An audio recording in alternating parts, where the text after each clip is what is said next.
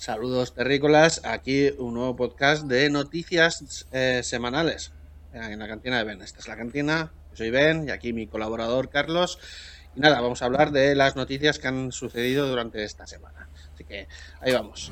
I'm gonna make him an offer, Captain. You talking to me?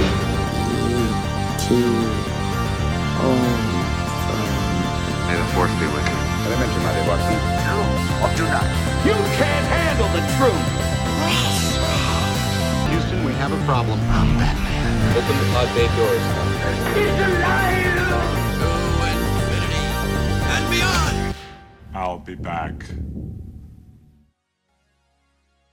Bueno, eh, empezamos por la primera noticia. Bueno, es, es algo esperado, ¿vale? Eh, el- la industria del videojuego en, esta, en Reino Unido ha subido mucho durante la pandemia. O sea, bueno, no solo en, en Reino Unido, sino en todos lados. Es algo bastante evidente que la gente, pues, ha, pues, claro, al estar confinada en casas, pues ha estado buscando pues diferentes maneras de, de ocio y una de ellas los videojuegos. Entonces ha crecido pues bastante este año, un 12,2% del año anterior, o sea que yo creo que es bastante normal.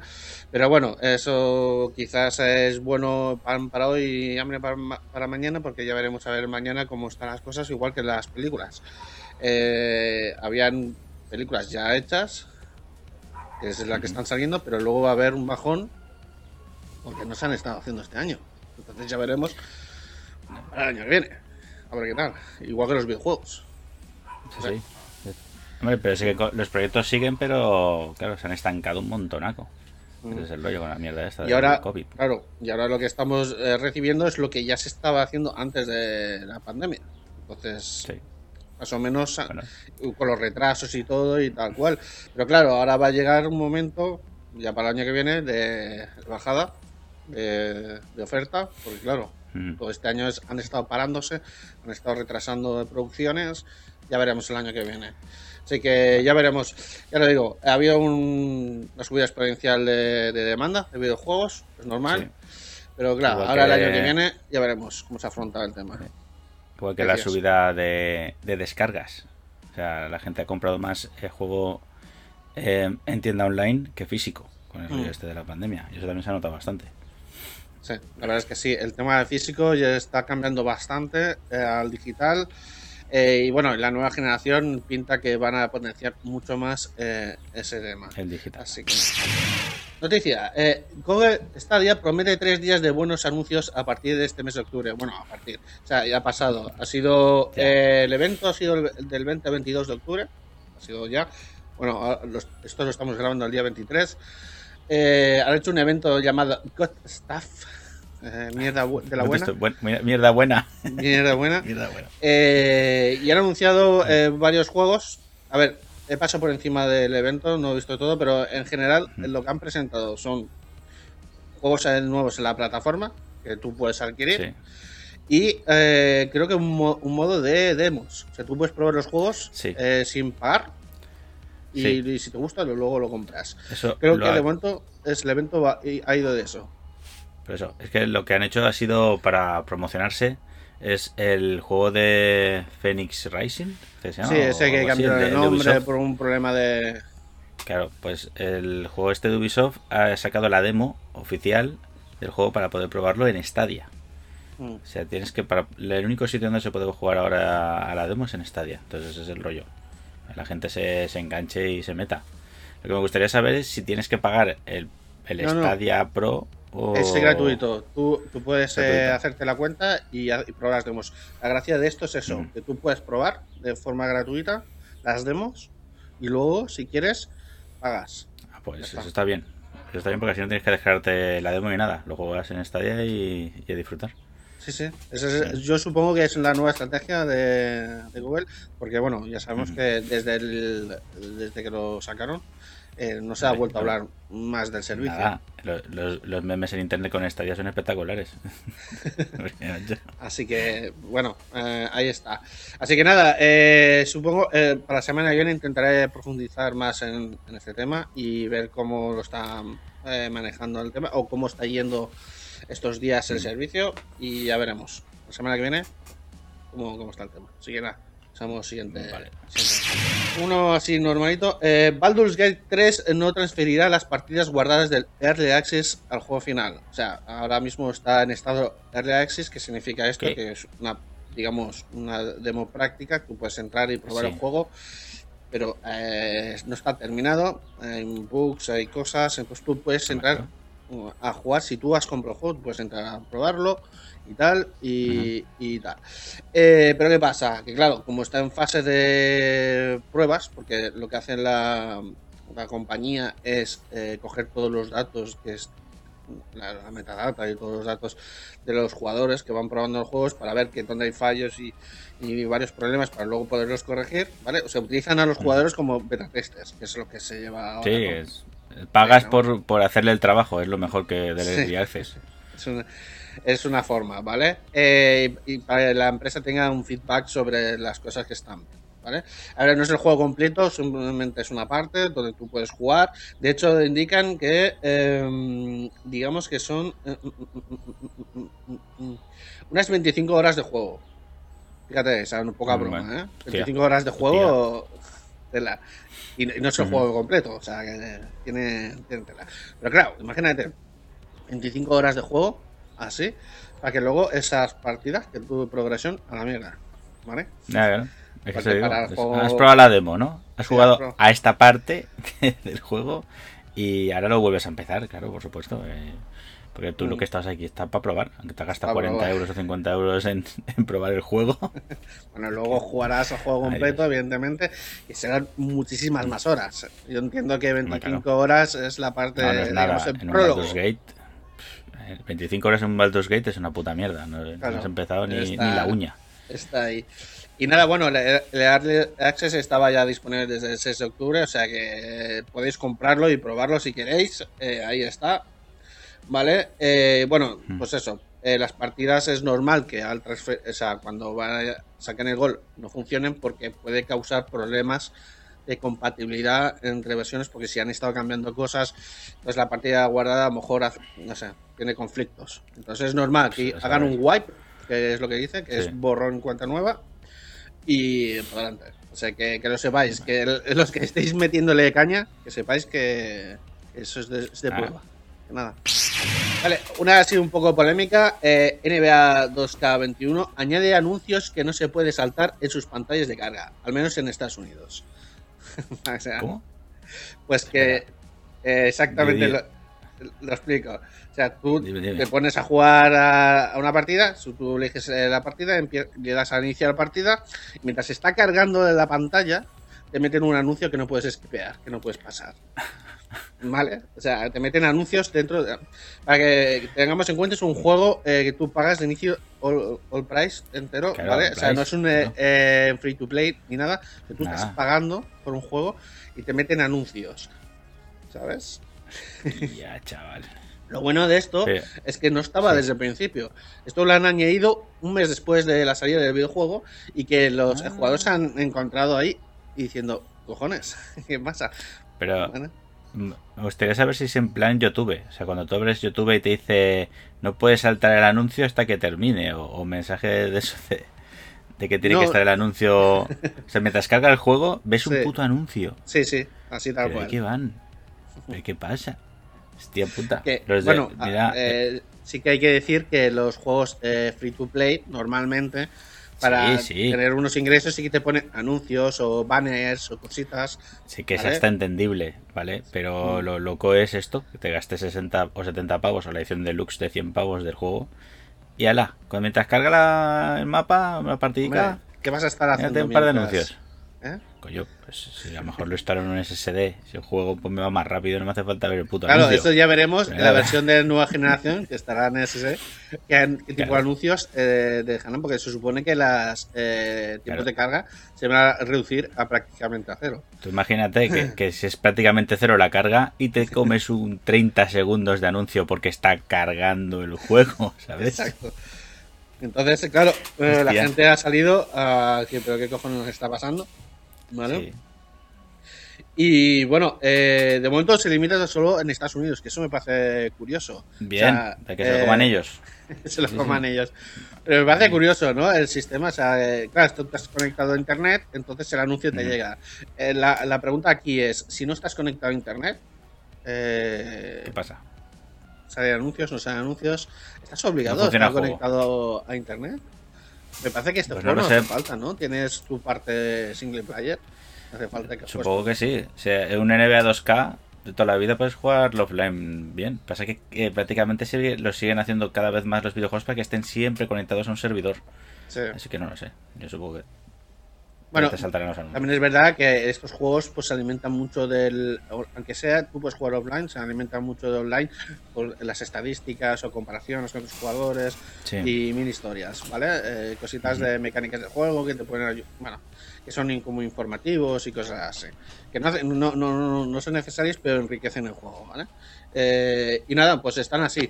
Parece ser que este práctica ya lo intentó EA Sports eh, con el juego UFC 4, que es de lucha libre y tal.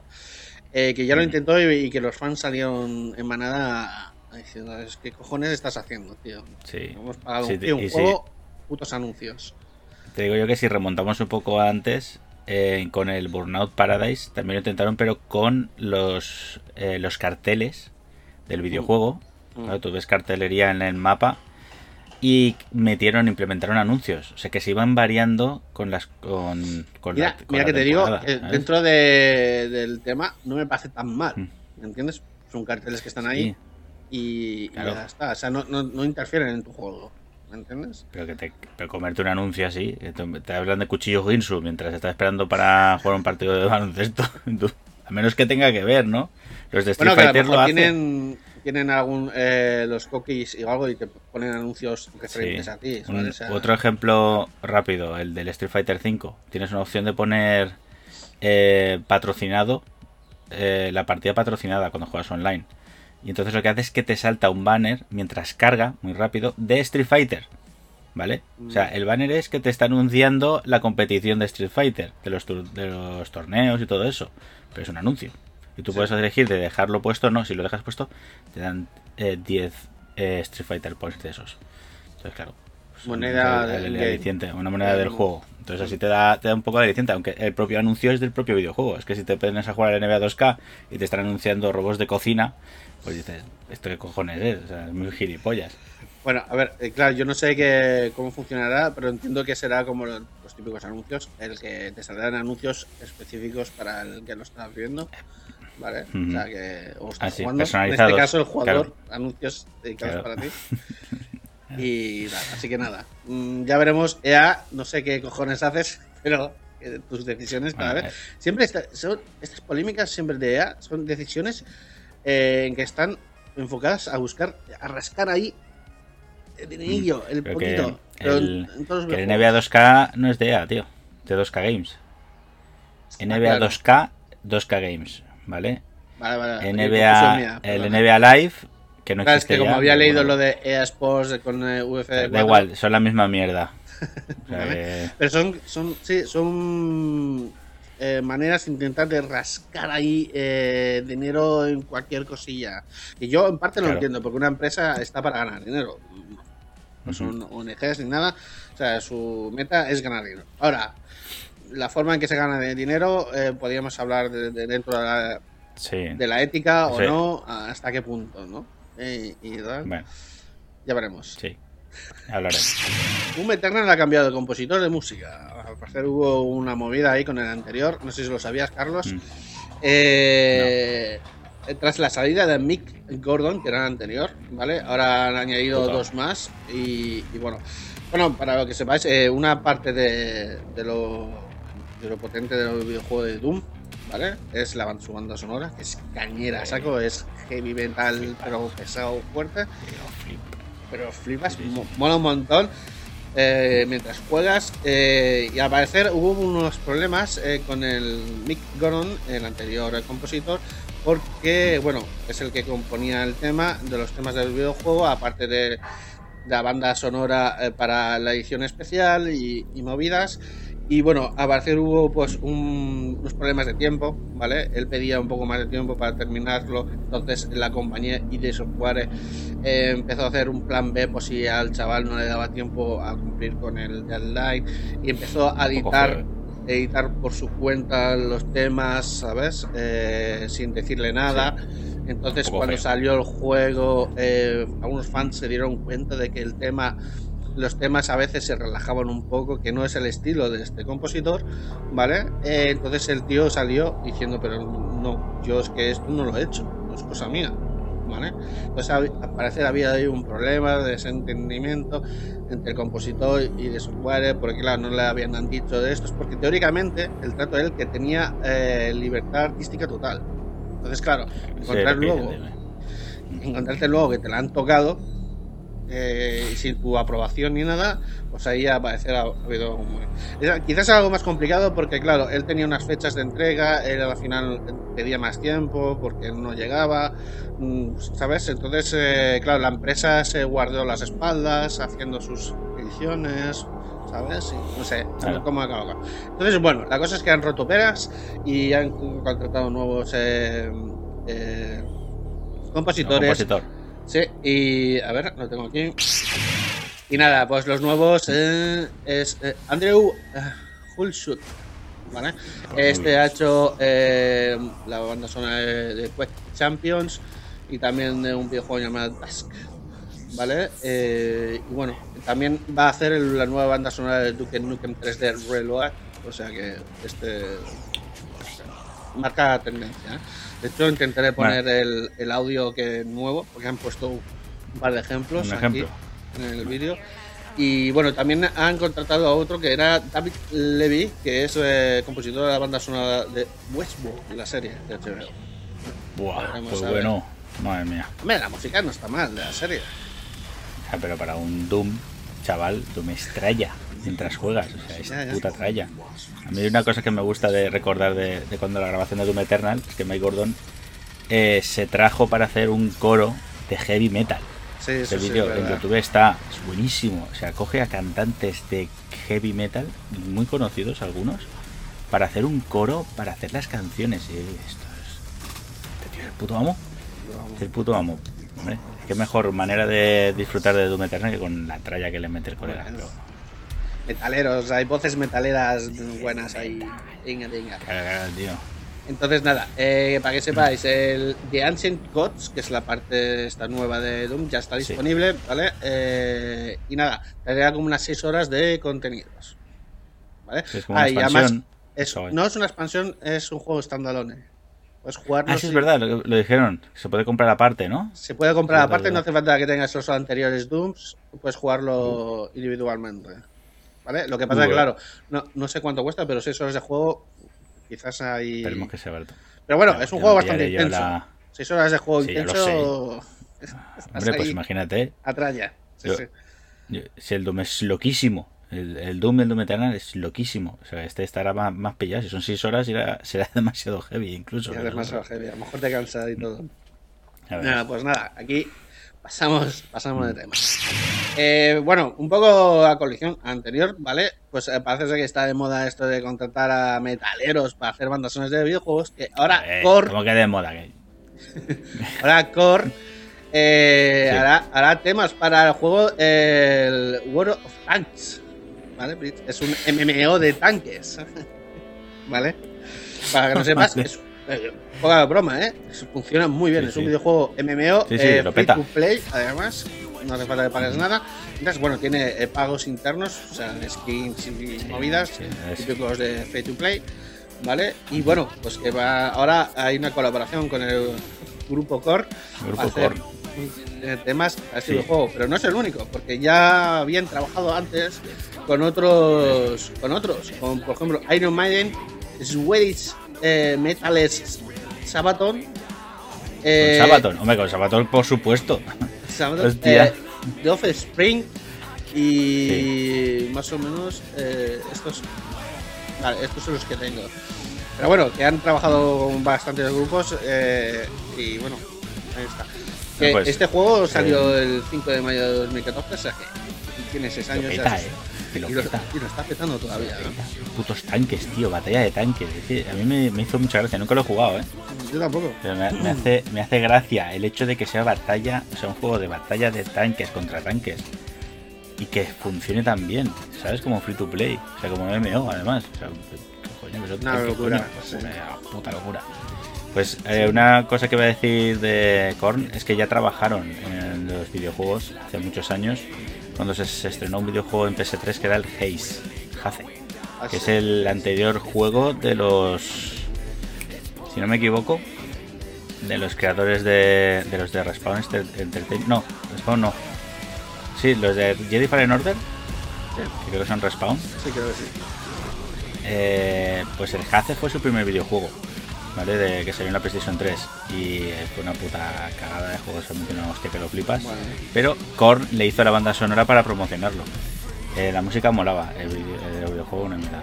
Bueno, siempre hay, puede, hay algo positivo en esto que es eh, una banda, buena banda sonora. Así que bueno, para que sepáis. Bueno, este videojuego es free to play y lo puedes jugar en cualquier lado, porque está en todas las plataformas, tanto móvil como ordenadores y consolas. Está en, Funciona en todos lados. Está en Microsoft, sí, Nintendo ¿no? Switch. Ah, en Nintendo Switch. Pero no sé si está en, en las de Play. pero Está en todos en- lados. Bueno, está en todos lados. Puedes jugarlo en cualquier, en lado. Incluso ahora, eh, bueno, eh, me, hizo gracia, no es una noticia que tenía puesto, pero que han conseguido eh, jugar al Doom en la televisión en una nevera. La pantalla de una nevera. Sí. O sea, las neveras Sí. inteligentes ahora que tienen monitor, pues eh, han podido eh, arrancar el Game Pass, ¿sabes? Sí, Ahí. el X Cloud. eh. Han hecho X, o sea, Game Pass con. X Cloud manejándolo con la nevera, tío. y maneja- jugando a- con el mando, ¿eh? estaba ahí claro como no sé, Sí. jugando ahí te la- verdad. Eso me hace gracia también eh, no tiene nada que ver pero eh, que a una chica hace no sé el año pasado un par de años los padres la castigaron sin móvil sin redes sociales y ella consiguió seguir tuiteando a través de la, de la pantalla de la, De la nevera, nevera. también ¿sabes? para que veas estas nuevas eh, tecnologías de internet de las cosas La nevera, sí, la, la frase de esto es la nevera te salvará la vida. Que. El 30 aniversario de Monkey Island. Hace 30 años de este grandísimo videojuego, uno de los grandes juegos de la historia. Bueno, El point and click. de Point and Click, para ¿Eh? nosotros, eh, entiendo que para las nuevas generaciones no tienen ni puta idea de qué es esto. No saben Island. lo que es una aventura gráfica como Dios manda. Como Dios manda. Monkey Island, juegazo eh, Mm. de Lucasfilms, es la hostia porque es divertida, sobre todo tiene mucho humor, mucho humor, eh, raruno además, ch- chungo, sobre piratas y el mundo del pirateo. Ahí. Bueno, entonces nada, eh, han sacado, eh, hay una empresa que ha sacado eh, un pack. Eh, Sí, en Run Games, Limited Run Games ha sacado un pack. Limited bastante- hay que decir que Limited Run es una empresa que hace ediciones coleccionistas. Está especializada en eso, ediciones coleccionistas y en sacar ediciones de juegos físicos que no tienen, que no existen en físico, ¿vale? Y hacen tiradas pequeñas para vender a saco y se venden todos, ¿eh? Sí, O sí, sea, un es no- montón. o sea, el stock lo, lo, lo vuelan. Y la edición esta que han sacado de Monkey Island es espectacular, ¿eh? A ver, eh, bueno, en la edición vienen una figura de 30 centímetros del protagonista, Gaibus Tribute, eh, un pequeño cuadro, un póster con insultos, que es muy mítico Bien. en el videojuego, Por supuesto. por favor. Eh, un disquete, un 3, 314, un disquete de, de- de- de los que se usaban Es que antes. de, de toda la vida, Yo coño. todavía conservo algunos, aún tengo ahí unos cuantos como de colección. Madre. ¿Vale? Eh, un set de, de pines de Guybrush, que te pones tal. Eh, Mm. un certificado de autenticidad, que bueno, esto supongo en todos los packs eh, de Sí, colección. vendrá para decirte, sí, esto está hecho, es oficial. Es oficial, it's oficial. Mm. Y un USB con los cinco juegos de Monkey Island. O sea, son, sí, son cinco juegos porque están los tres que son en pixelar y luego están los de 3D. Y luego, bueno, uno de. que ese está bien, eh, de Cursos de Monkey Island, que era dibujado. Mm. Está, que es- también Sí, está Sí, bastante bien. pero el remaster, ¿no? Del Monkey Island. Que hicieron un remaster. Sí, pero bueno, el remaster viene en las dos opciones. Tú puedes jugarlo en forma remaster o No, jugarlo con pixel art. O sea, tú puedes ¿Tú elegir. sabes, tú sabes lo que hubiera molado? Que, claro, eso solo salía en España o, o en Europa. Cuando salían los juegos de PC de disquete de, de Lucas, que Mm. venían con el sistema antipiratería, ¿no te acuerdas? Hostia, ahora. No te Ah, pero el- lo del papel y eso. el de- disco, claro, tío. Ah, Claro, vale. el disco sí. tríptico, o sea, el disco que tenías que girar y tenía diferentes formas y tenía que coincidir con lo que estaba saliendo en la pantalla. Sí, O sea, te pone estas tres, ta, ta, tienes que encontrar y ponerlo para que el juego no se pudiera piratear. Sí, es verdad. Esas cosas, eso no lo vas a encontrar ya. Ya no, pero bueno, se podría piratear porque eso lo encontrabas en un lado. Sí. De hecho, yo en mi casa lo hicimos de hacerlo en papel nosotros, Claro. Sí, no, yo también lo tenía. que era un, como un jeroglífico que tiene do- dos eh, círculos y tenías que coincidirlos, entonces te daba la respuesta, ¿no? Y Claro. tal. Sí, sí, sí, sí. Y es lo que te pedía y tal. Sí, con un código CAPTCHA o lo de actual y cosas de esas. Bien. Pues era mola que estuviera en la edición coleccionista, tío. Oye, Era lo hubiesen metido, es verdad, hubiera estado muy bien. Era, tío. Sí, Era pero guay. como, como gracia, ¿no? Y tal. Este hubiera estado genial. Pues nada, lo único que a mí la figura no me mola mucho. Porque siempre eh, es que es, que es curioso, porque cada vez que intentan representar de alguna forma al Gabius Tribute, a mí me chirría mucho. O sea, del pixel art al dibujo o al 3D. Vale, el Monkey... ¿Pero no te gusta el, el de Monkey Island 3, por ejemplo? Sí, ese, diseño de ese sí, ese, eh, dentro de lo que cabe, el estilo de dibujo me gusta, pero luego el de 3D y luego otros, otras versiones no. me han acabado de hacer nunca, ¿sabes? Siempre te lo imaginas diferente, como el pixel art es tan así, tan, Tan, sí, ¿no? Tan Tan abstracto. abstracto que no sabes qué cara tiene. tan abstracto, entonces claro, Sí, sí. cuando lo pasan a más detallado ya dices, hostia, bueno, tal. Pues nada, que sepáis. Vale. Juego ahí potentillo de LucasArts, esta edición coleccionista 30 aniversario. De hecho, eh, me dan ganas de volverlo a jugar. Así que quizás le,